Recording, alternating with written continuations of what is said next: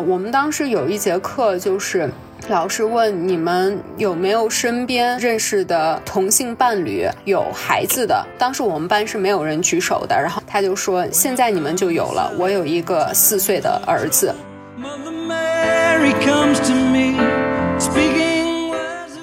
像我们在选择工作的时候，我们考虑的因素太多了。但是你在跟这些这里的外国人，就不止英国人，他们选择工作第一角度绝对是他喜不喜欢。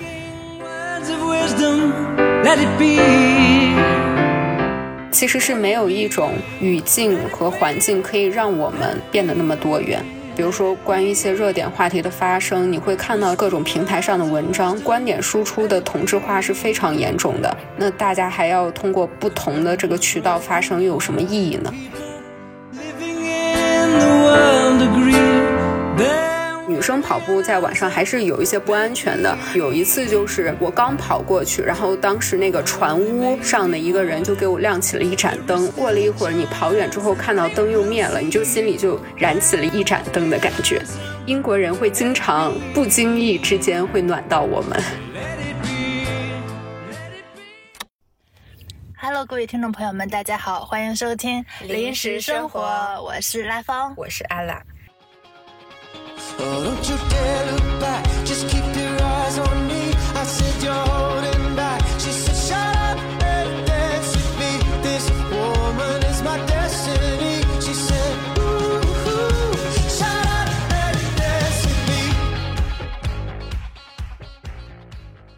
Hello，大家好，今天呢，我们来聊一聊英国留学。英国好像一直都是留学方面的热门选择，也是一个大的趋势。这两年呢，因为疫情呀、双减政策呀，留学好像也成了一件越来越卷的事情。进入国外相对好一点的大学去进修也不太容易。这期呢，我们就邀请到了一位之前在英国读研的小姐姐，来和大家分享一下英国的留学生活和自己在英国小镇异乡生活的感受吧。欢迎王大可同学。Hello，艾拉和拉芳，我是王大可。我和王大可就是在英国认识的吧，虽然我们两个本科是在一个学校，但是是到那边上学之后才认识。然后我觉得他是一个非常独立、非常有思想性，然后经常能有一些话题会产生一些火花，所以我很喜欢和他聊天。那今天就期待一下你的分享。嗯，谢谢拉芳的介绍，但是我确实也不能说有什么独到的、深刻的思想。就是因为我们都是比较偏向于感性的人，所以可能在有一些话题上，更多的有一些共鸣吧。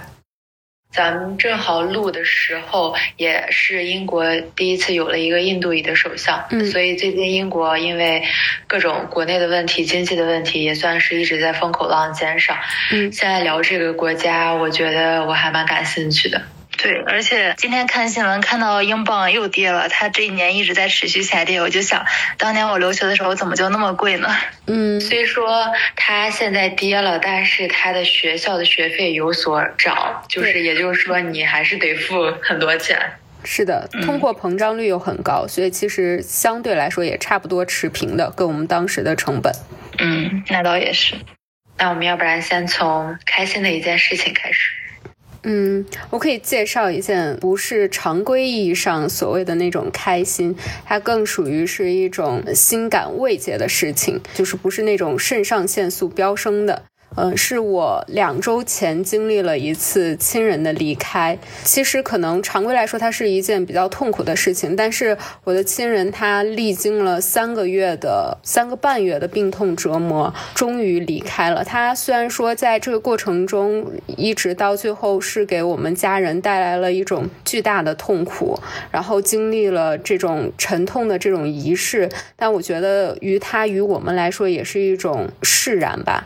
它挡在我和死神之间的那一堵墙，可能倒下了一座，但是对我们来说，都是一次非常珍贵的，也是一次能够释然的人生体验吧。所以我觉得它也是一种开心。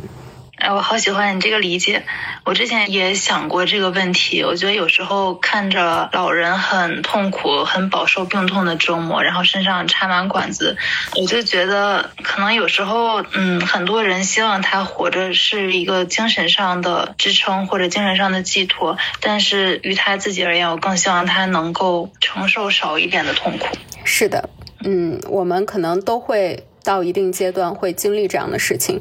作为亲人角度来讲，你肯定希望能够陪伴的时间能尽自己所能的做一些事情，但是于病人本身来说，可能他在这个过程中已经没有知觉了。他但凡有意识的时候，都觉得自己是痛苦的，是那种挣扎的。因为我们在照顾的过程中，老人就是偶尔有醒来的时候，就会有这样的表述，说他太痛苦了，然后他也站不起来了。对于他的病来说，站不起来是没办法彻底恢复的。但他一站起来，他就发抖。就非常的胆小害怕，好像那个曾经的那个小孩，就是变到原来我们需要照顾的模样。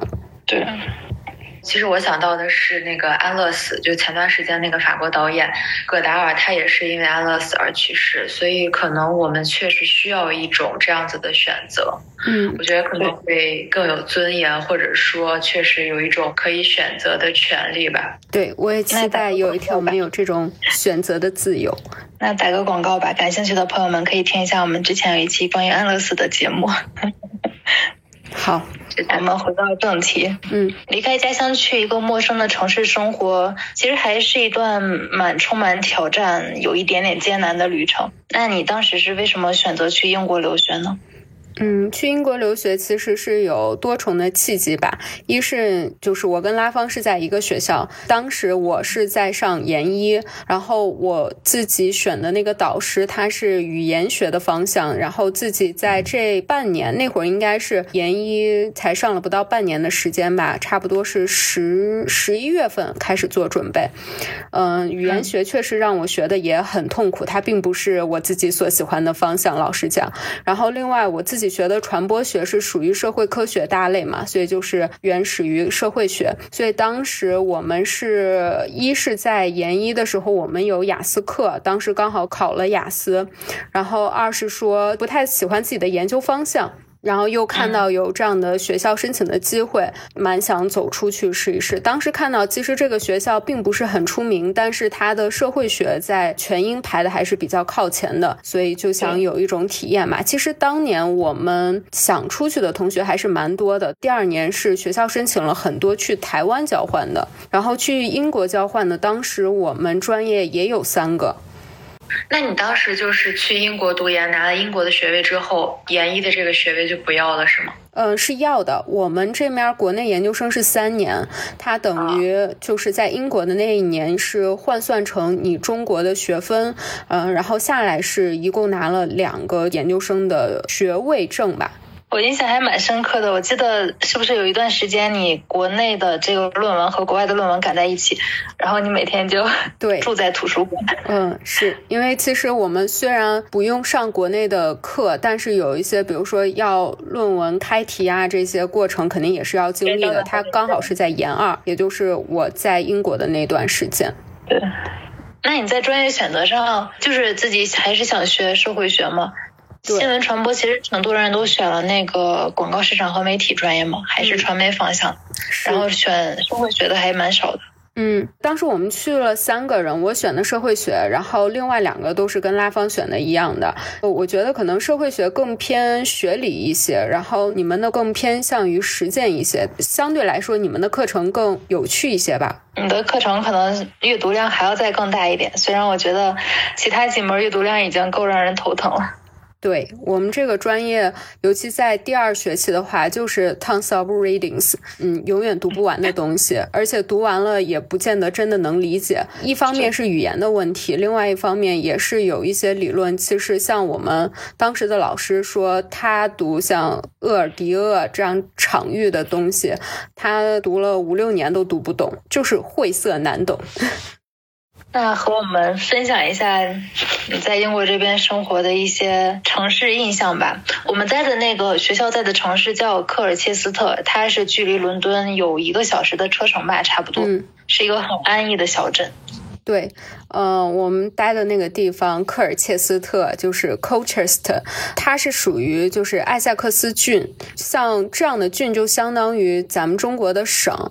呃，英国应该我记得是有五十九个郡吧，我们那种就是属于是非都市郡，它的位置应该是在伦敦的东北部，然后是在英格兰岛的东南部，距离就像拉芳说的，差不多车程一般我们是坐。火车就是四十分钟到一个小时之内，就有很多人是每日就是大城市往返通勤上班，通过火车的方式去到伦敦。因为在像英国这样的城市，毕竟在伦敦，它的呃生活成本还是蛮高的。然后一般大家也有这种说法，就是贵族都喜欢追求这种村镇乡镇的生活。所以很多人都是自己有一套小房子在郊区，或者说是像我们这种乡镇，然后每天是去都市圈里面去上班。然后我们平时主要是在那个校区里面。一般日常，嗯，要去到的是我们的镇子科尔切斯特的那个市镇，整个的这个市镇还是可以，嗯，满足你对整个英国的那种幻想吧。我觉得是，还是有比较中世纪的那种建筑风格。然后，尤其因为我跟当时跟拉芳都认识的一个朋友，他住在镇子上，然后我们就经常会去他的那个小别墅，也也不能。算小别墅吧，就是小独栋，就是英国人都会一般住个小独栋的院子，因为他们都是爱楼房比较多，呃，然后去他们家里头一起做饭啊，然后跟他看电视、做客，然后一起去镇上去采买。对。然后我们的镇上虽然娱乐设施不多，但是基本能够满足日常的生活需求吧。嗯，我感觉那边很神奇的一个是学校它没有边界。你不知道走到哪儿就是出了校园了，对。还有一个是买东西不是很方便，像去一趟大超市得花三四十分钟的时间买单程，走或者等车。嗯，不过对于你来说是三四十分钟，就是因为你住在学校里面嘛，要过一座我们所谓的浪费生命桥。然后我是上学每天都要过那座桥，每天上学的成本要比它大至少十五分钟吧，多出十五分钟。但我们如果去超市的话，我就可以比它少个二十分钟。反正总之，交通没有那么的便利吧。嗯。但你也会觉得更亲近自然一些，就像你说的，学校没有边界，我们后面就是那个 Viviho Park 嘛，呃，实际上是学校的草坪，但它就是一个大公园，它也没有什么边界。然后我当时第二学期呃写论文的时候，每天写完论文就会去跑步嘛，先是沿着我们的 Viviho Park 跑，然后再跑着跑着就会出去了，因为是没有边界的，然后一路跑就跑到了。就是那边的镇子上，就可以迎着晚霞。我这是第一次你跟我说你最近在晨跑，然后我就说我也要去锻炼一下，结果跑了可能还没有二三十分钟，迷路就迷路了半个小时。那你可能看到太多美丽的分岔口就想进去吧？我就是在主路上就是直线跑，然后跑去跑回就感觉不会有迷路的情况。因为其实，在英国的话，你如果呃选择一种交通工具，你就一定要看它的时刻表，在我们那种小。镇上，因为一是它的这个班次并不多，二是它可能会不准时，所以你就需要尽可能的提前去等车，要不然可能你的事情就完全被耽误掉了。它可能之间的间隔是半个小时以上。我刚听你们聊跑步那一段，我觉得很美好哎，生活好惬意，我想要这样绿色安逸的生活。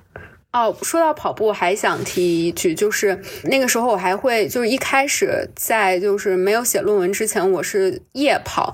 夜跑那会儿其实已经到冬天了，就接近于冬天。但英国的冬天其实也不太冷，所谓的冬天最低可能也有十几度吧。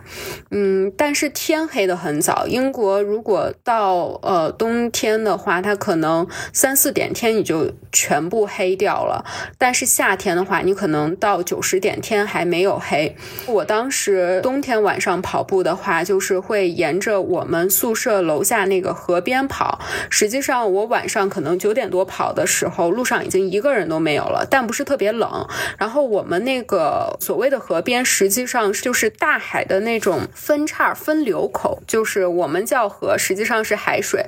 这个河岸两边就是有很多的那种住宿型的船，还有一些改造的那种居住型的车。那上面我记得有一个大轮船，它是每周五固定会开 party，但应该是是一些熟人上去吧，从来没见过什么卖门票之类的。另外就是你跑步的时候，我觉得就有一次是被感动到的，就是实际上晚上跑你也会有一些担心跟害怕，就是女生跑步在晚上还是有一些不安全的。然后有一次就是我刚跑过去，然后当时那个船屋上的一个人就给我亮起了一盏灯，我当时还拍了他门口有一个他用那个不锈钢做的一个机器人，就是晚上看还蛮诡异的。但是你那一刻就是在你过去之后灯亮了，然后过了一会儿你跑远之后看到灯又灭了，你就心心里就燃起了一盏灯的感觉。哇，这个真的有点暖。嗯。英国人会经常不经意之间会暖到我们。对，那今年其实有一个视频特别火，就是反向留学。嗯，对，就是大家去的时候发现整个班基本大部分都是中国人，甚至有的连授课老师都是中国人。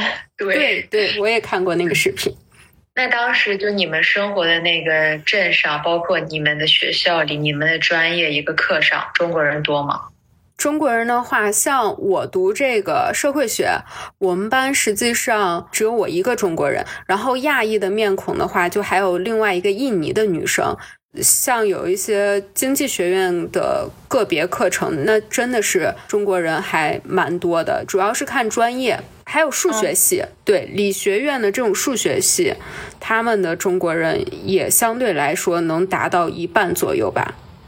我觉得跟那个学院有点关系，好像一个是商学院那边人中国人蛮多，然后社会学院这边中国人就会少一点。嗯，那如果你们要做小组作业，会不会比如说亚洲人抱团之类的？会，这种现象确实也挺明显的。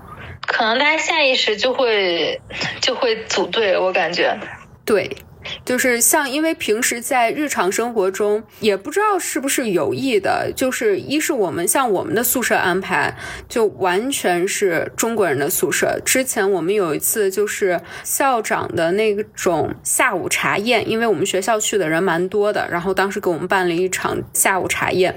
当时我们一桌的时候，我还提出来这个问题，我就觉得出国留学本来就需要语言环境，然后但是像我们申请的那一片区的宿舍。就是好像有意的把中国人调在一起，是因为可能我们的一些生活习惯，尤其是做饭习惯比较一致，所以他们在分宿舍的时候就是这样子有意而为之。但这样导致的就是，无论说你在生活中，还是比如说你的课业中，你就好像下意识的还是选择你那个跟中国人嗯交流多一些的舒适区。然后像在作业选择的小组上，也经常会出现这种你习惯找。熟悉的人嘛，那你熟悉的人基本就是中国人多一些。嗯，那你们会刻意，比如说去认识一些当地人或者其他族裔的人去交朋友呀，去哪怕是练口语之类的。嗯，会，尤其是拉芳那边就比较有发言权了，因为他住的那个宿舍就是比较一个中国人 混杂的。对，那拉芳，你是不是尝到了世界美食？对呀，我们就经常在厨房，然后今天比如说古巴做饭，或者明天印度的，然后英国的或者越南的，就是大家做的菜系都不一样嘛，就会让大家一起围在厨房吃一口之类的。我记得就是最近那个印度裔的那个首相上任之后，大家有调侃说，他们想保留那个炸鱼薯条，他们不希望都变成 curry。有点搞笑。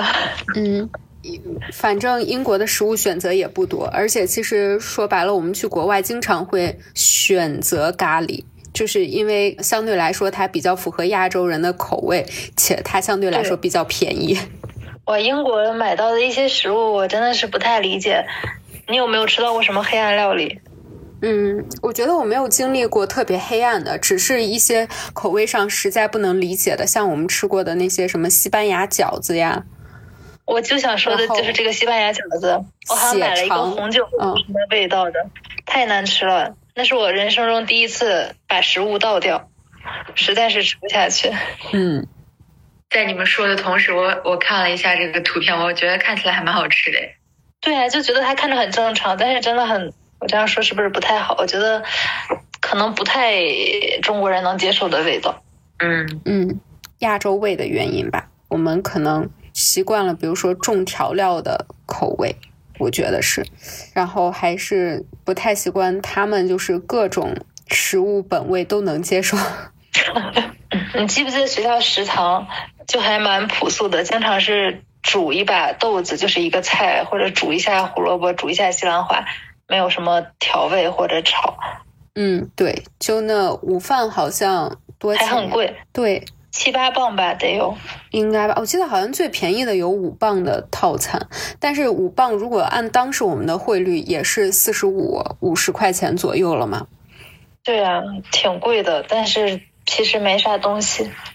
天呐，你们两个悲惨的食食物回忆。嗯，所以大部分情况还是自己做饭居多。是，就是大家经常会一做做好几顿的，然后。就是冷藏冷冻在冰箱里面，每天带去。我们认识的朋友中有周天做好一周七天的饭，太牛了！这个，那他有没有自己一个人独占冰箱呀？没有，因为冰箱都很大，然后大家基本在就是大家已经协商的这种室友公约里面都已经做好了分区，就是谁用哪一层，谁用哪一层。可能你食物太多的话，你需要进别人层的时候，还需要跟人家打个招呼。那你们的厨艺有没有大幅提高？有啊，像拉芳之前就会做饭，然后像我其实出国之前几乎不会做饭，是在那个暑假恶补，然后也学了一些。基本我的厨艺完全是在英国练成的，就各种面食，什么扯面呀，然后到包子、饺子呀，我就经常蹭王大可的食物。王大可是西安人吗？对，很明确的一个陕西味。我觉得会做面真的是了不起。嗯，我出去的时候有一项宝物啊，应该是两项宝物。我当时带了一个小型的煎饼锅，然后还带了一个豆浆机。对，太绝了，这个因为买不到。好的，那那我们继续聊一聊留学生活。我挺想知道你们两个有没有一些有意思的课程，或者说学到了一些受益匪浅的知识。因为确实一年课程，嗯，说长也长，说短也短。也也有人说，只要你学得很认真，那也不会很水。但确实，它可能会有一些东西会，呃，激发你的一些想法，或者说触动到你。就我想知道你们有没有这样的经历？嗯。我觉得有我们社会学有挺多课程都还是蛮有趣的，就是虽然说有一些呃学理性的比较深奥难懂，但是有一些也确实是在中国的课堂上是无法去讨论的，因为像在国外上课，尤其到研究生阶段，它不是以授课形式为主，它是以那种研讨课形式为主，就是那种 seminar 比较多，基本上就是每一节课会抛出一个话题让你去。做很多的课前阅读，然后会上呃，就是课上的时候，老师会先讲一段背景和理论基础，然后下面就是你们的探讨和发言时间。然后我觉得我印象比较深的课程是有一个是性别主义的课，就实际上它是女性主义。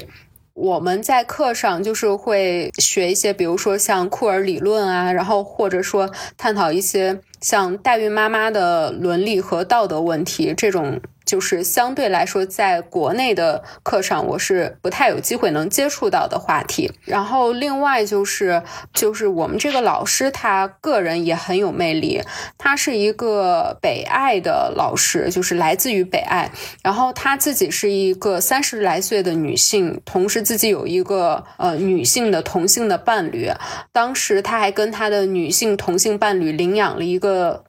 在当时是四岁左右的儿子，呃，我们当时有一节课就是老师问你们有没有身边就是呃认识的呃同性伴侣有孩子的，然后当时我们班是没有人举手的，然后他就说现在你们就有了，我有一个四岁的儿子。然后像我们班上也会有很多的这种 couple，我记得是两对吧？呃，就是我们也会经常看到他们在学院里面在一起。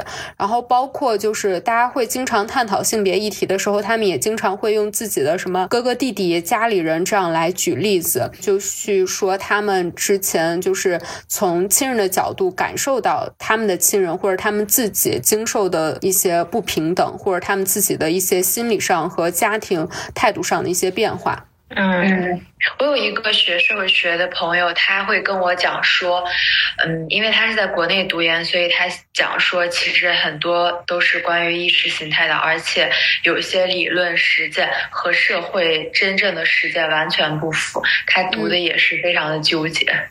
对，就我我听你讲那些关于同性也好，或者说，呃，代孕妈妈这些伦理道德的讨论，像嗯，很多人他会很喜欢这种有一些道德感的，或者说有深度的问题来进行讨论，但确实可能到了社会上怎么实践的时候就另一说了。对，我觉得这些话题可能更像是奇葩说上的议题，就是我们很容易站在第三方的角度去讨论，但实际上在操作过程中，尤其是你变成了这个语境里面的一个切身实际能感受到，就这些政策对你有影响的时候，其实体会是完全不同的。就包括我们学，我觉得学社会科学给人。带来的一种感受就是，有些事情你似乎看清楚了，但如果你自己自处的时候，可能会有更多的一种是纠结跟挣扎，就是你看到的跟你想要看到的和你正在经历的之间会有一种拉扯，就是感性和理性的这种拉扯。嗯。我觉得很多东西学的时候、讨论的时候，真的非常有意思，然后正义感爆棚。但有时候进入现实之后，就还蛮失落的。是的。好了，拉芳分享你喜欢的课程。我刚刚在想，我觉得，嗯，就是可能学到的一些好的东西，一方面是课程，然后一方面是思维模式上面的东西。然后课程的话，我觉得一个很重要的，我确实是在研究生阶段才学到的，就是怎么去好好的正经的写一篇论文。因为我们有一门社会学的课，嗯，大概叫做社会学研究方法。对。嗯，然后就是教给你怎么去做质性研究，怎么去做量性研究。然后怎么去分析？包括学会了用 SPSS 跑数据啊，学会了一篇论文里怎么很正经的去写一个 literature review，写它的文献综述，然后去辩证性的展现你要表达的论点，以及怎么去分析和给结论。我觉得这个这个是我对自己很满意的一个事情。正经的感觉到我写的这个东西，它不是一个不值得一看的东西，它是一个被人看完之后不会觉得太浪费时间，或者有那么一点点意义的论文，学术道路上的一一点进步吧，算是。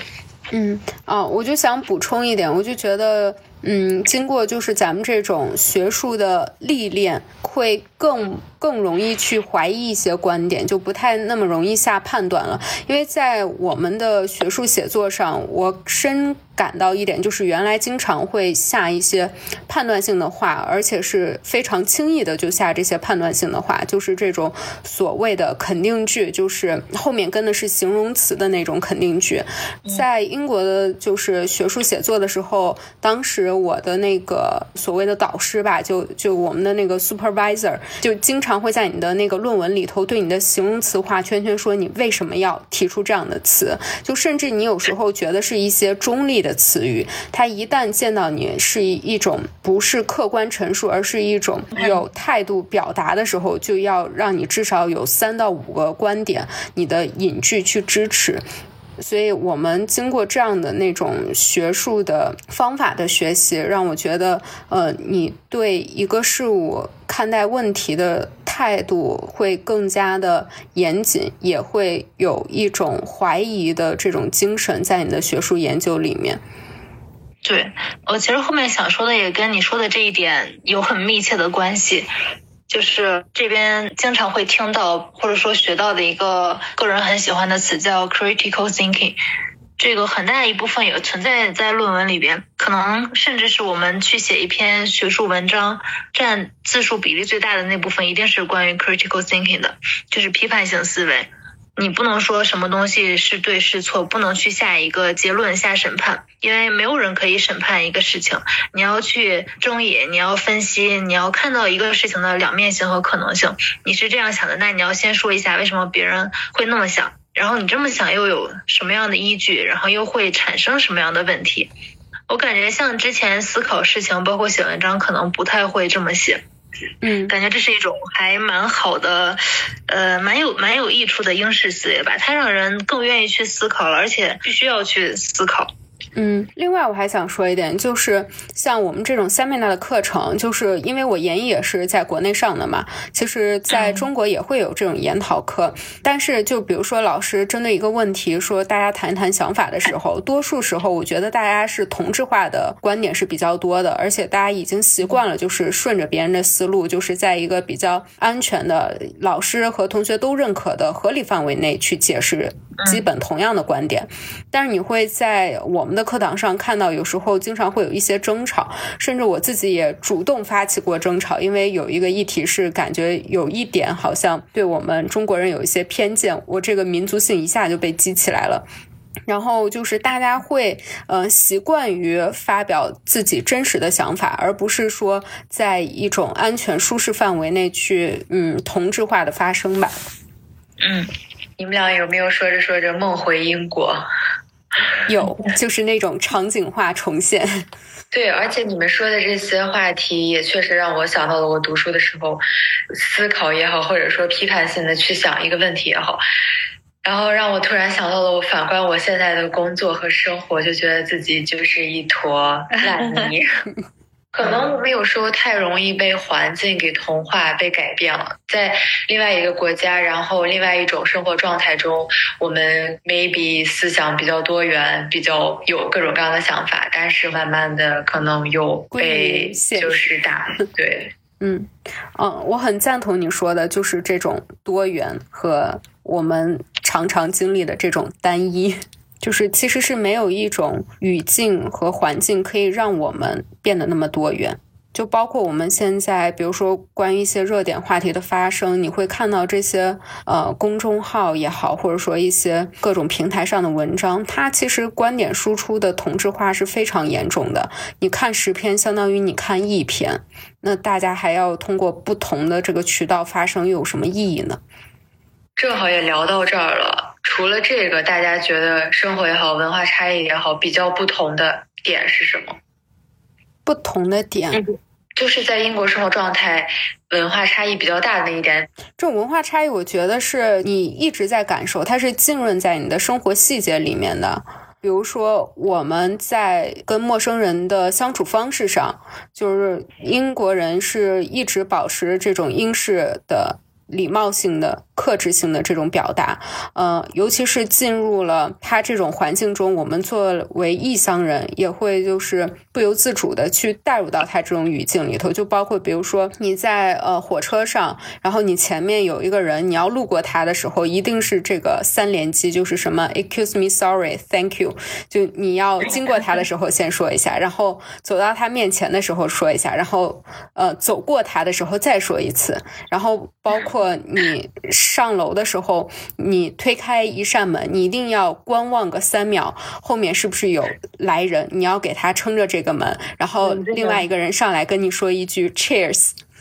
然后还有包括就是这种，你公交车下车的时候，它是没有后门的，每一个人都要从前门下车，然后每一个人都要看一下司机，再说一声谢谢。就是他的这种礼仪性的这种表达，会让你感觉到人与人之间的连接感是嗯变多了、变深了，然后也会让你好像没有那么容易社恐。我觉得在一定程度上。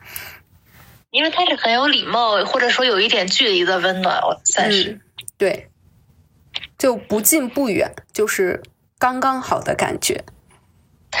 那你们现在还会有这种习惯吗？好习惯。会，我我觉得出门这种肯定是会的，嗯。但是你说路走路上跟陌生人点个头，可能就不会了。嗯。但是我觉得回来给我的感受就是，我会更多的想要表达我的善意、我的谢意，因为你曾经被温暖对待过。我给你们举一个例子，就是我当时从英国回来的时候，因为我妈不是过去跟我一起就是游玩几天，然后再一起从英国回来，然后我们在路上的时候，当时也是为了省钱，就是不是坐大巴车去伦敦，就是希斯罗乘飞机的，是当。是倒地铁，但是我们每个人都拿了两个大箱子，然后我们下楼的时候，就是在那个转地铁的时候，一路都有那些就是陌生人，嗯，就是很高大的男人，就是一把过来拽起你的箱子，然后直接拎下去，一句话不说，然后你就下去就一直一直跟人家说谢谢，然后等到我们回到中国的时候。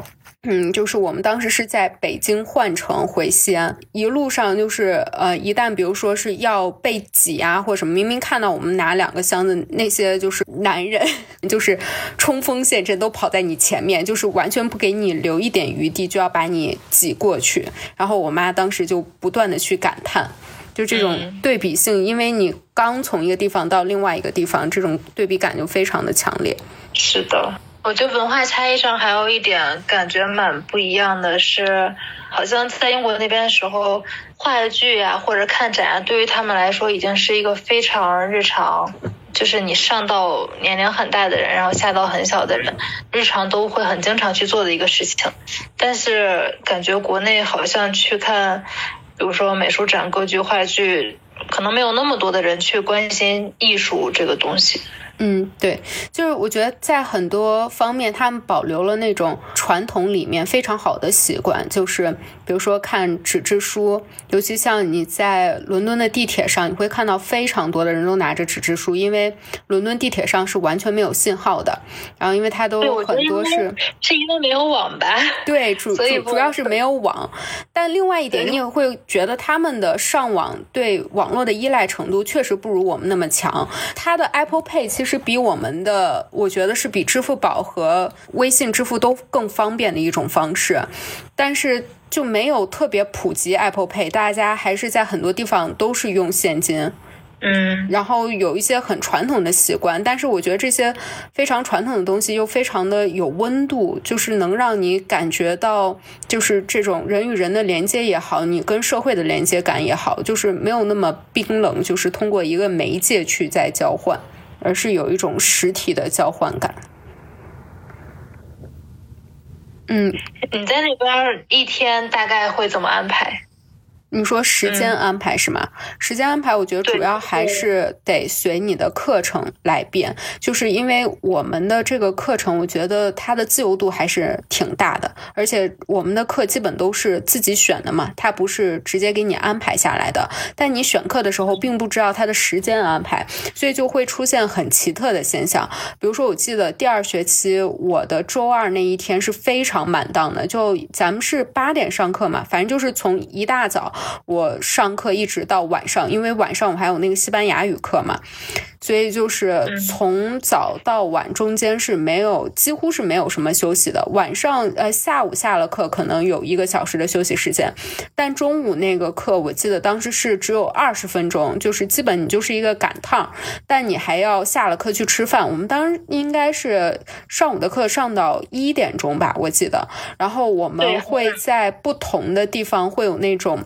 叫像小休息屋一样，就是会有呃微波炉啊，会有什么烧水壶这些的，就会赶紧把自己带好的那个炒米饭过去，将就热个两分钟，然后呃三五分钟吃完，然后再赶下一场。那个时候我就记得我每周二就是特别忙，但是像我记得我每周五就第二学期的每周五是全天没课的，所以其实如果说有一些人做兼职啊或者出去旅游，我就可以从周五到周天就是一个。三天的一个空档期，但因为当时就是有很多的阅读课嘛，就几乎也不太有时间。你周五就刚好是要准备周一的阅读内容。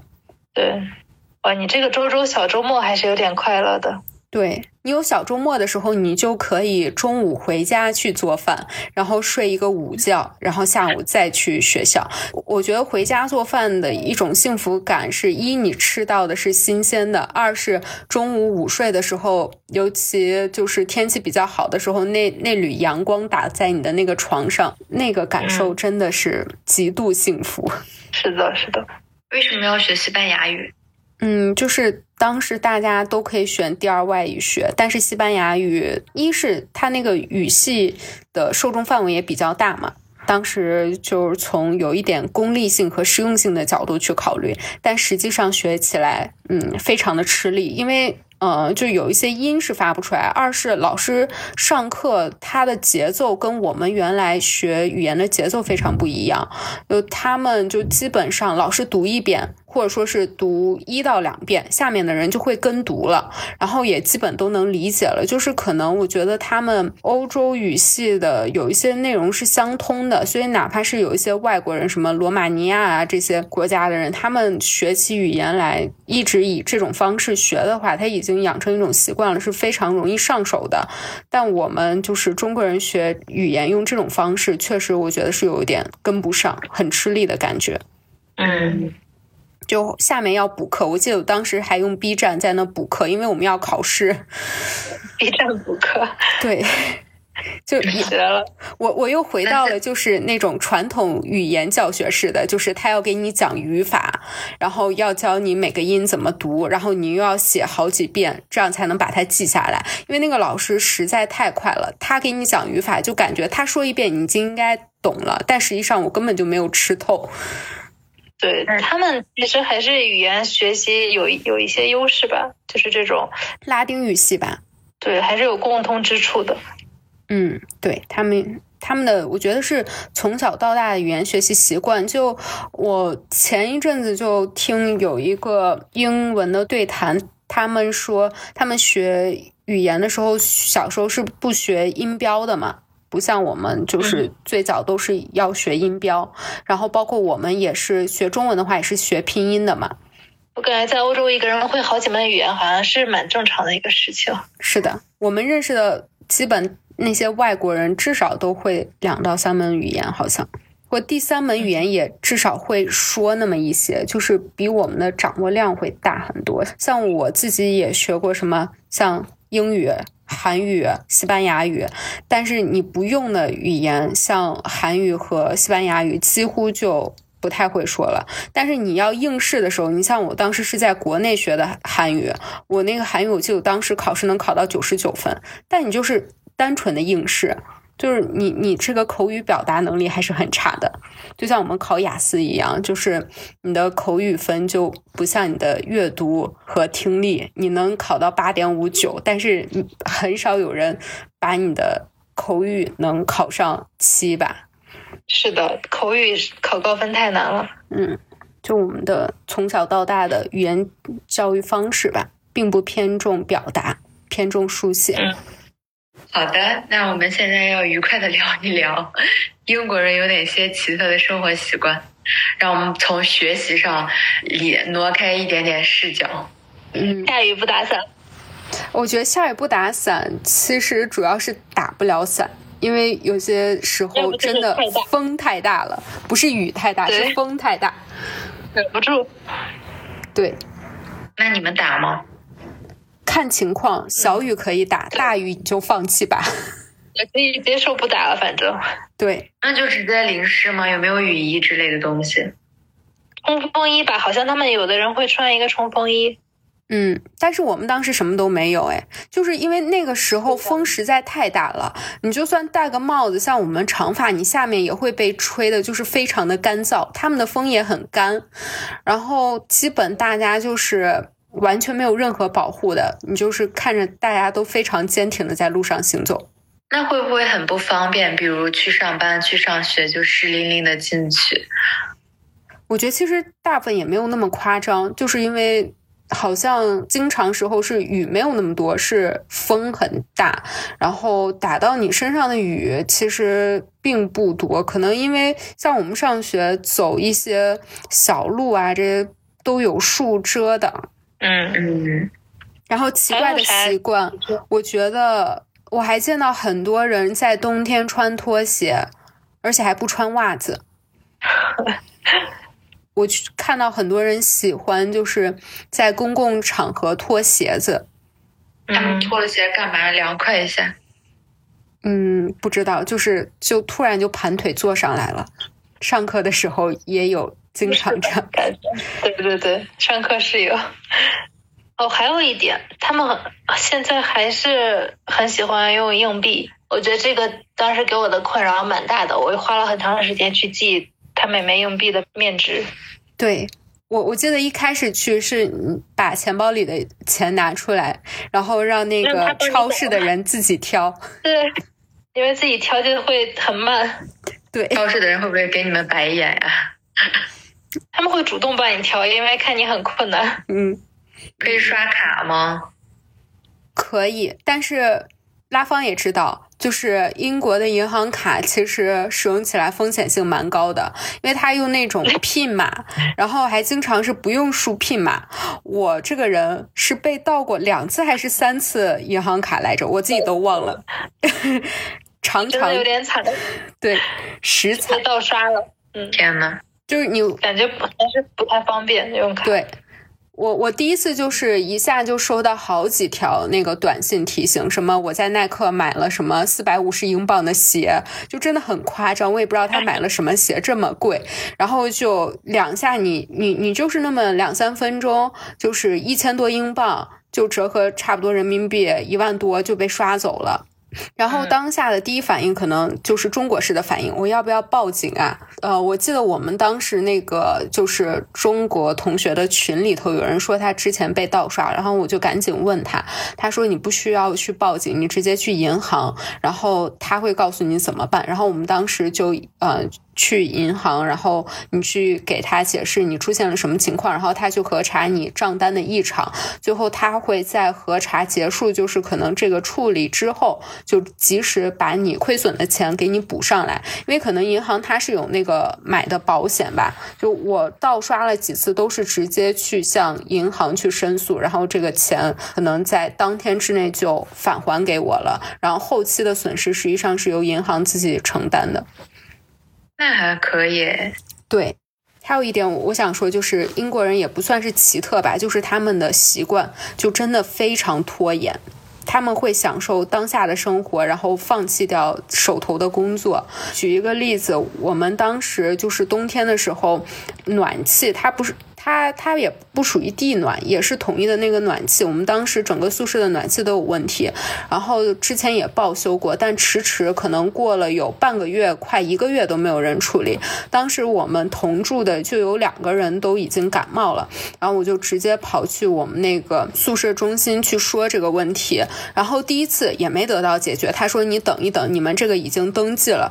然后我等了两三天还没有等到，我我又跑去了，然后我就说今天一定要。处理就给他非常强硬的态度，呃，然后他就说行，呃，我我们现在也没办法给你直接修，你们如果已经有人感冒了，我们这有一些电暖气，我一会儿给你把这个电暖气拿上去。然后他说着就给我拿出来几个，让我自己先搬回去。然后我就先搬了一个吧，因为那个东西也挺沉的，我先搬回去一个。然后我让我们宿舍的男生下来一起搬。然后他说他也会帮我一起搬。然后等我下楼之后，我就等他。他把那些都带到我宿舍楼下，然后就一直没有等到，然后我又跑去找他，我就发现他在抽烟。他说：“你不要急，慢慢来。”就是这些人是，对，会放下手头的工作，然后先享受他自己片刻的安静。是这样的，感觉他们很注重 personal time。嗯，包括到点下班多一分钟。可能就是轮到你排队排到那儿，他到他要下班了，他就会直接的告诉你，我现在要下班了。对，其实你也没什么可说的，就是他也是守规矩意识吧，有时候没问题。对对，就也蛮可爱的。对，但这个就是你是能很强烈感受到文化差异是是不同是不一样的，他们好像就不太会内卷。对，所以这也是我们可能会。一会儿也会说到的问题，就是他的幸福指数会比较高。嗯，你后来有考虑在英国继续升个博吗。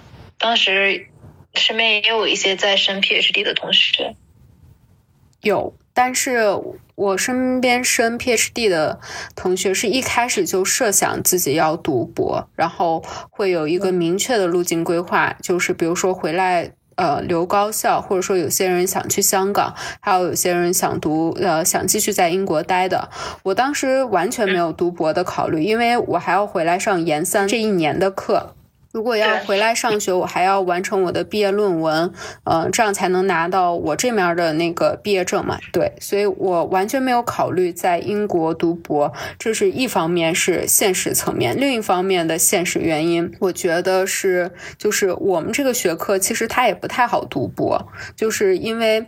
嗯，也是文化差异，你研究的课题是比较受限的。我认识的这些人，他们自己，比如说申报博士选题，包括我认识一个就是吉林大学，然后拿着国家的那个留学基金过去读博的那个学姐。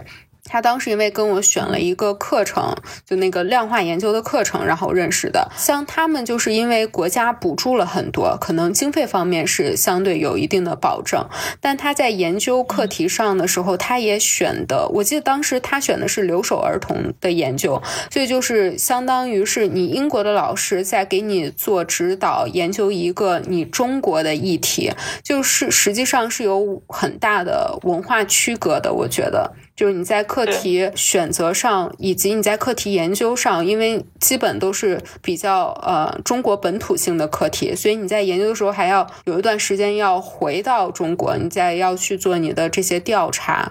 给你指导的人呢，他又不太能够就是亲身实践的去感受到这些嗯所谓问题的那些深刻的东西，他可能只能通过你的文本帮助你分析一些东西，就它也是一个第三者的角度。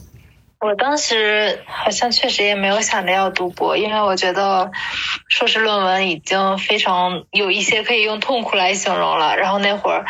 成晚成晚的在图书馆就是熬着，然后读文献，感觉就是这种写论文的痛苦再来一次可能承受不起。嗯，那是不是同时也学到好多东西？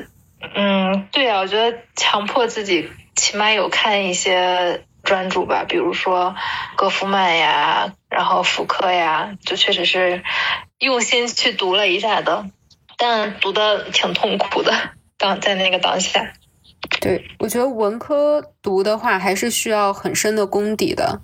对，那你在那边就学习之余，或者是压力比较大的时候，怎么去让自己放松一下？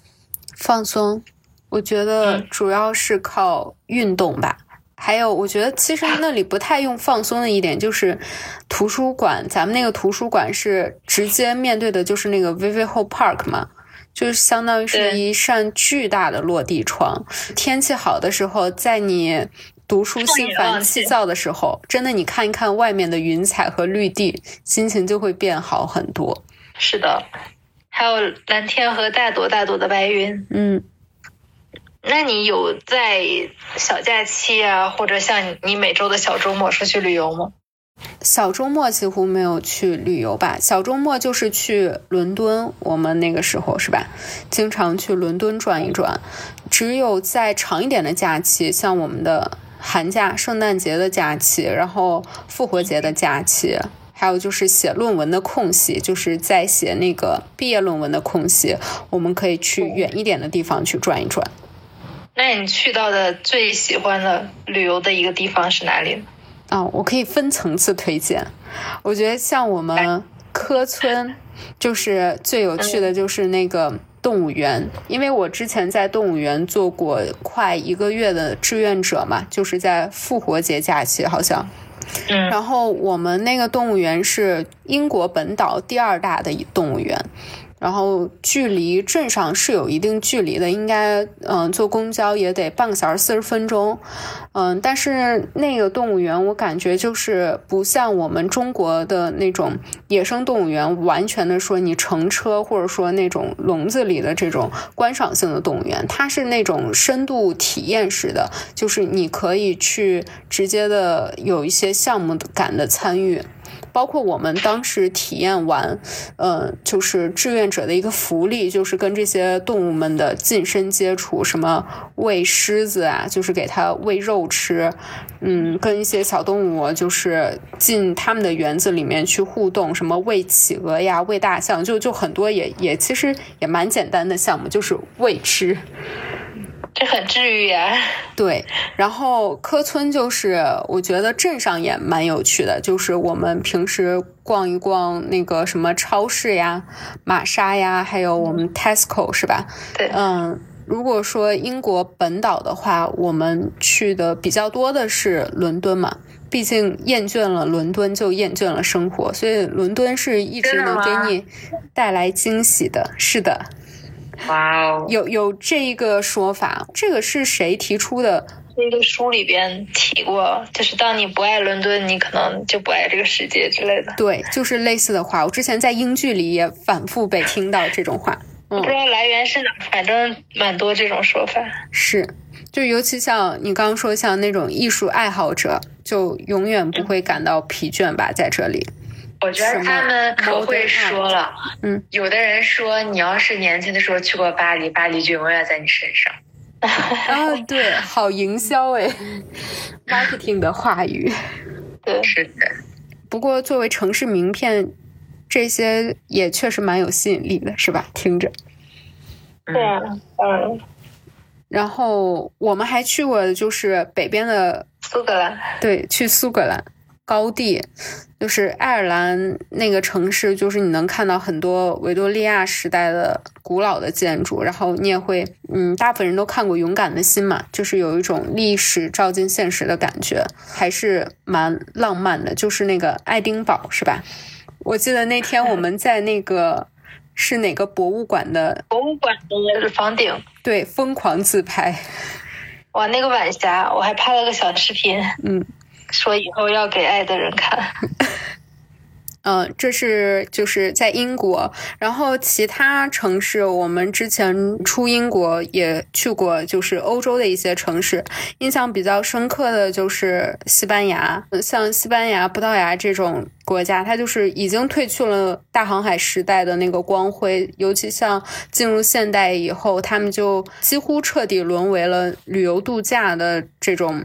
国家，嗯，对，尤其像巴塞罗那，它就完全是一个度假城市，但是你的体验感会非常好，就是在那里你完全是感觉大家都在放松，没有人说在这个时间好像像我们在一些北上广深，或者说有一些在城市旅游，或者说咱们的近郊旅游，大家会看到边旅游的人还要边工作，就是你会完全。去置身事外，就是大家都是那种天然的洋溢的幸福的感觉。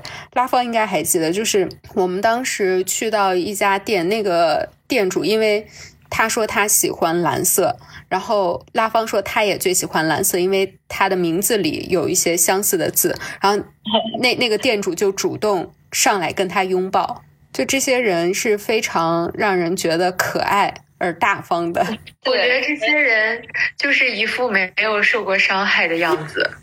对，好像没有怎么被生活 打击。对，还保持着那种淳朴的感觉。感觉他们都很快乐。嗯，他们真的都很快乐吗？我可是一点都不快乐。嗯，就是有一点，就是。嗯，像我们在选择工作的时候，我们考虑的因素太多了。但是你在跟这些呃外国人，这里的外国人就不止英国人，就是因为你也会接触到其他国家的人，你会跟他们聊天的时候，他们选择工作这些年轻人，第一角度绝对是他喜不喜欢。就是虽然说我们一开始的冲动可能都是我喜不喜欢，但在实际工作被这些现实磨灭的时候，我们并不会因为不喜欢马上就离开吧。然后那个热情度，就是因为太多的因素可以打消你的那种热情了。但在国外，我感觉大家就是把工作和生活分得很开，然后大家对于工作的投入度，就是大部分是是出于那个最原始的热爱的本身，而没有那么多功利元素的考量。当然了，我我这只是说可能当时接触的年轻人，但是你要放到伦敦的那些什么资本市场里，这这些就是也是挺复杂的这种人际关系也好，利益关系也好，他们应该也不是单纯的喜欢而已。对。其实我一直在想，按理来说，难道资本主义不应该是更压榨的吗？但是有时候看着早上那种十点呀、九点、十点，甚至十一点成片成片，因为店主还在睡觉而没有开始营业的各种小店，我就想，为什么反而我们一个发展中国家的人的生活反而更累？因为你你在发展中，因为因为我们都在建设国家，对。用我们的血与泪去把我们的国家在百年之后变成发达国家呀，然后让后代享受我们给他们栽下的阴凉。嗯，也许就是一个过程，然后等我们的资本积累够了，可能也会变成一个就是生活更安逸、更不那么紧张的一种生活方式吧。对呀，历史总是相似的。对，就是在不同时代的人吧。那你在英国生活的这一年多的时间，会有一些时刻感觉到与国内脱节吗？无论是在生活习惯上、思维方式，还是你去思考、去关心的事物上？我觉得没有太大的脱节，就是因为身边的中国人真的很多，甚至就是嗯，我在英国就是突然莫名的培养出了想要去看国产剧的这个偏好。就是可能你一天接触下来都是外语嘛，然后你回来的时候好像就自己片刻安静的时候，你也不想跟人说话了，你就想听别人说话。但是那个听别人说话，你也不想听外国人说话，就想听中国人说话。所以在有一段时间，我真的就是。会习惯性的去刷国产剧，这是在，嗯，这是缺什么去找什么。你说在中国的时候，那个时候那么爱刷美剧，然后出去了之后反倒去刷国产剧。对，那你最想念中国的啥？最想念，就出国之前也没有想到会很想念家里的饭。果然还是食物，对，中华美食真的是吸引力太大了。嗯，生存第一需求。那现在会不会特别关注英国的新闻？比如说，最近英国又是世界焦点了。对你，你会看到它不断的政治在风口浪尖上。就我觉得，从我们在英国那一年，我们是一八年过去的话，呃，那会儿因为经常会为了磨那个耳感，会一直耳机里挂的那个 BBC。当时用 iPods 在听 BBC，就是听广播，而且就是你回家也可以直接看 BBC 嘛，所以就会经常去看他们当地的一些新闻的报道。当时一直说的就是梅姨嘛，就是上台之后有各种的争端，包括我记得那会儿，呃，华为建五 G 的基站，你就天天的听见到 BBC 里面各种议员的争吵。然后时至今天，我觉得就是那个首相叫什么？卡梅伦脱欧之前的首相，对卡梅伦，对，在卡梅伦下台之后，我觉得英国的政坛真的就是感觉像情景剧，就是不同的不断的去变换幕布，然后背景，然后变换舞台上的演员。也是可能帝国的覆灭，他已经走到一定阶段了。他把他的很多主动权已经让渡出去了。他自己国家现在在一些领先技术上，或者说是主权上，其实都已经出现了一定的依附性。所以，其实我觉得是有一点你看着的无力挽回感吧。对，然后前段时间看新闻，他们这个新的女首相在职时间也是太短，四十五天嘛。确实，对，有点感慨。是你像之前那个什么西安女婿，就是现在的那个财政大大臣，当年不是跟 Boris Johnson 对，跟 Boris 一起竞争的时候。我记得是他应该是跟 Boris 还是跟梅姨一起竞争，当时还就是风评特别高。但是你看现在，嗯，保守党在选的时候，他完全就是已经不想去再争了。我觉得就是已经看透了这个无力挽回的英国政坛吧。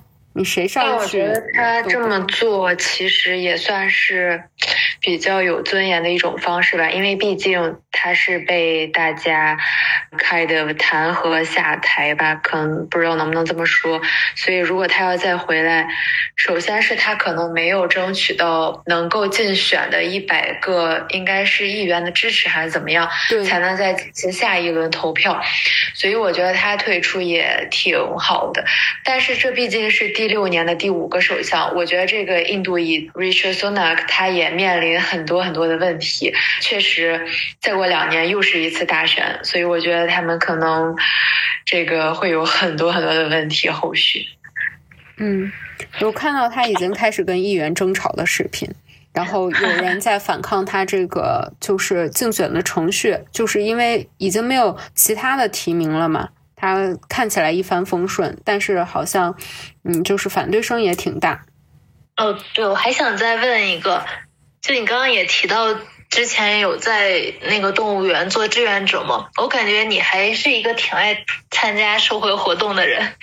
你在英国那段时间有没有参加当地的或者校园的其他的一些比较社社会化的活动？嗯，我还去农场去打扫过马粪。就是什么去喂小绵羊、打扫马粪、给那个马厩刷漆，就是农场一日游，就也是农场志愿者吧，相当于是。我觉得这其实是一个特别好的形式，能让你更加和当地产生连接，或者是更深的去嗯体验、去适应一个地方的生活，还蛮好的。其实我觉得我自己主动找的语言环境还是挺少的，因为我们身边有一位朋友，你也知道，非常的热衷于参加各类就是 活动，甚至是不同学院的，他也来参加我们学院的活动，对吧？他非常的积极，真的非常的积极的在锻炼自己的语言能力。但我觉得这是一个好的事情，就是你自己要去找、去参与、去体验，然后你你就会比别人拥有更多的。这个经历也好，环境也好，是的，嗯，对，我觉得可能一开始，我觉得还是有一种畏难情绪吧，或者说有一种胆怯心理，就是你就是觉得自己语言不够好的时候，也不够那么主动，而且其实一方面是语言吧，另一方面是性格使然。就你现在放到中国的环境中，你让我那么社牛，直接跟陌生人打交道，我其实内心也有一些抗拒。我也是，但还是有一些自己真的很感兴趣的，然后值得参加的，我觉得也不妨就是鼓起勇气去体验一下。对，我觉得就我们应该向那位朋友学习，毕竟人生只可能可能只有这么一次的机会，你就应该去嗯主动去呃找寻那些能够让你自我提升的机会。是的，嗯。你之前还参加了那个 Pride in London 的游行，嗯，来给我们分享一下，感觉这个还是英国比较盛大、比较好玩的一个事情。嗯，对，我们是一九年参加的教游行，然后当时因为那个活动的起源是一九六九年在美国爆发的那个好像叫十强骚乱吧，所以当时我们是五十周年。当年的活动也搞得非常的盛大，呃，一开始是我们一个朋友是吧？我们也都认识那个朋友，在网上看到的这样的活动的信息，在召集志愿者，然后我们当时就通过邮件报名了，因为他确实应该需要的志愿者的量也是蛮大的，我觉得他那个筛选应该也不是非常的难。邮件报名之后，他就会通知你什么呃入选啊，参加他们的在伦敦举行的一场线下培训，然后。培训结束之后，当天活动就直接去到指定地点去参加。呃，我记得我们好像当时是一开始是从海德广场开始游行吧，然后最终结束是在那个特拉法加广场。当天就是这些主街上的那个所有的。呃，车道都是被清空的，全成为了那个游行道。你可以在地图上会看到那个彩虹的标记，就是当天的那个游行路线。尤其是我们当时走在那个牛津主街的时候，全都是。是在主路两旁，就是的那种旁观游行的人吧，大家基本都是盛装打扮。然后我们当天就是志愿者被安排到的是引领残障人士入队，就是当天我们会有不同的方阵，就像呃运动会那个进场一样，呃。就每个方阵可能会有自己的花车，然后有自己的队伍，有自己的口号，然后会经过一个主席台。呃，我记得我们当时穿的是那个橙色的衣服。我们经过主席台的时候，然后也带着我们后面的那个残障人士的队伍过去的时候，他呃，主席台还开我们的玩笑，说我们是不是 Tesco 定制的？好像就是橙色，好像是他们的主色还是什么？啊。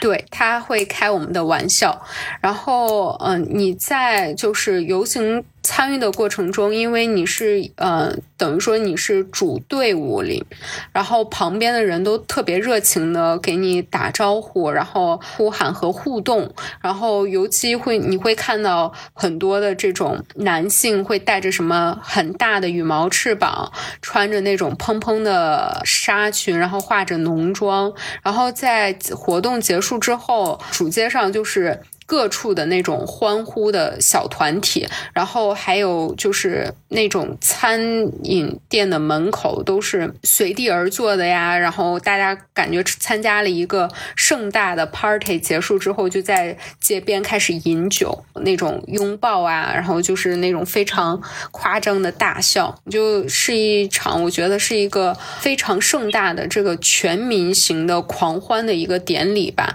但它核心其实也是。为彰显的是。还有是支持的性少数群体嘛？我我记得当时培训的时候也有说，就是最开始伦敦应该是从七二年开始第一次游行，当年的参与人数只有两千人，而且呃参与的人就是一般不太被承认的这些性少数群体，他们去作为一种身份彰显的表达方式去参与游行，然后再到后来像呃我们参与的那一年，后来的统计数据好像是一。百五十万人左右，所以你可以看到这个人群的这个激增，但这个人群不是说都是性少数群体，而是就是社会上更多的支持者去站出来为他们发声，就从原来他们只是为了表达自我，到现在转变为更多的这个社会群体去支持这这样一种表达。嗯，在欧洲国家不是欧洲国家，应该是在欧美国家，他们每年就在六七月都会有这种骄傲游行嘛。我记得当时我们去西班牙的时候，那两天有一天也是有一天你会看到那个地图上被标了彩虹路线。对，还有就是我们结束的时候就会去买一些，呃，那个纪念品。然后记得当天我们志愿者还可以就是用那个像像我们有一些那种直接用的那种眼影嘛，就是在脸上涂抹一个彩虹旗。对，在在脸上涂抹彩虹。我现在还用用的那个当时的纪念品的那个钥匙扣。像英国和中国的时差有七七八个小时吧，七个小时。对，它不是有冬令时跟夏令时吗？对，有时候比如晚上的时候，可能偶尔 emo 呀怎么样，你想跟家人朋友聊聊天，但是国内可能他们就已经休息了，已经睡了，没有办法实时的有一个沟通。你会有一些人在异乡比较难度过的时刻吗？我觉得很少，因为我那个晚上时刻可能是在夜跑。哦，然后，而且我真的觉得你在国外生活的那种感受是充实而自在的。我并没有会有一种恋家的情节，真的，你会很舍不得离开。而且你本身是一个蛮独立的人，然后也会去尽量让自己体验一下当下的生活。我觉得这是一个很好的状态。嗯嗯，那如果再有机会去英国，你们会想干什么？或者说，现在如果有机会，想不想去英国工作生活？嗯，对于我来说，如果再去英国，我可能会想再经历一次学习的旅程吧。就是因为你学习的过程中，无论是对你知识上面，还是你阅历和呃走的路、见过的人方面，都有。嗯，就是可以边读书边行走边经历。是一件非常幸福的事情，就是呃不单纯的工作。嗯，这次学习，我想完全是遵从自己本心，学一个自己喜欢的学科。就比如说像艺术啊，或者说是学去法国学烹饪啊之类，就可能是想出国有这样再一次的体验嘛。那你会不会还会有一些纠结之类的？比如说自己干的工作可能并不是自己长远想发展的方向。嗯，这就是看你某一个阶段你选择的那个倾向性哪个比重更大了。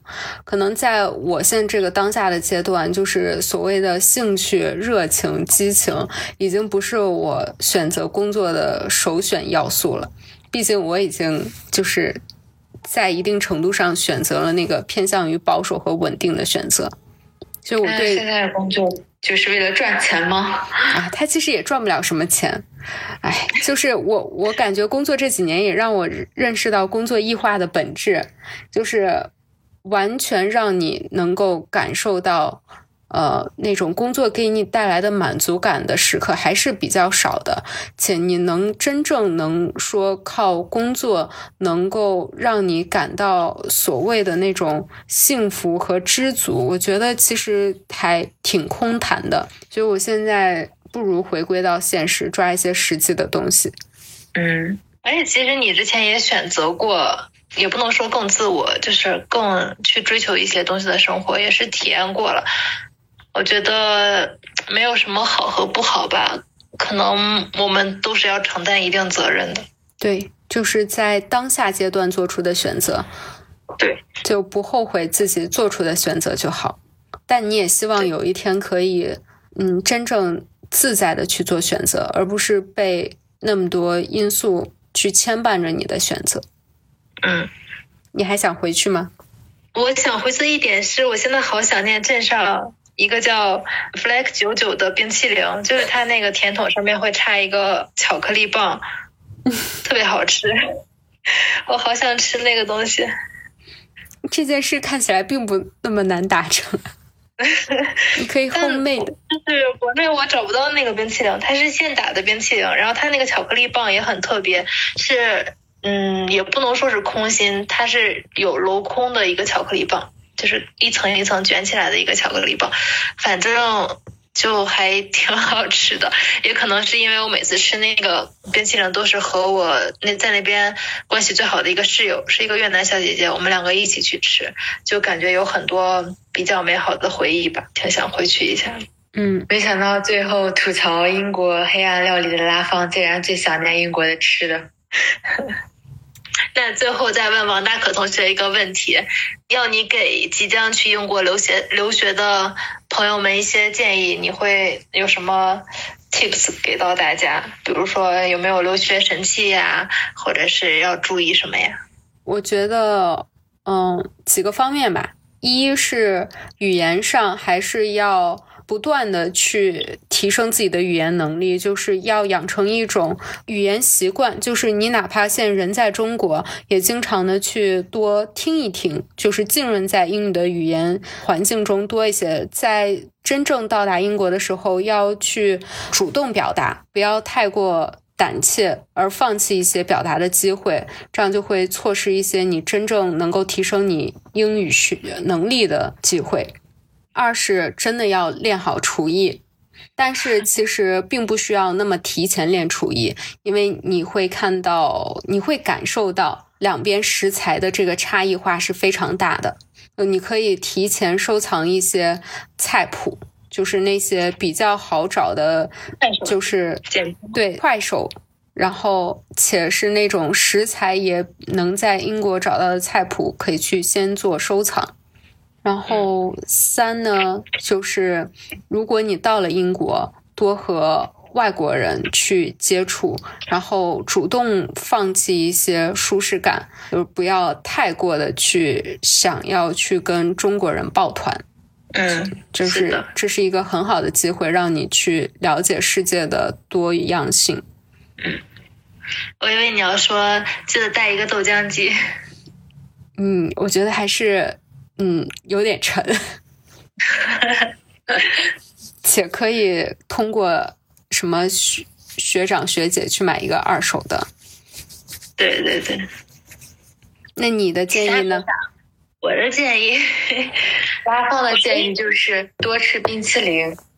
主要还是就你刚刚也有提到嘛，就是尽量不要放弃一些融入当地生活或者是和当地人交流的机会吧，这个还蛮重要，毕竟机会也就那么多。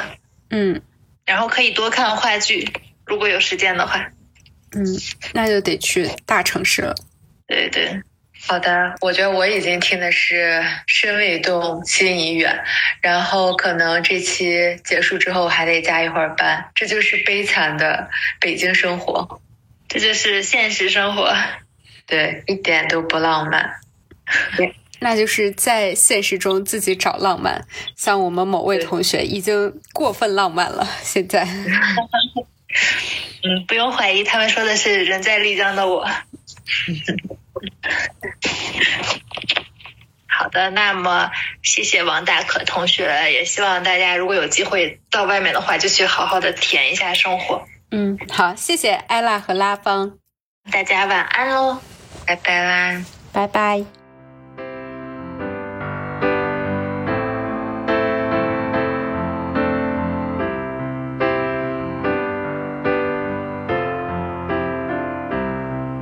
When I find myself in times of trouble, Mother Mary comes to me, speaking words of wisdom, let it be. And in my hour of darkness, she is standing right in front of me, speaking words of wisdom, let it be.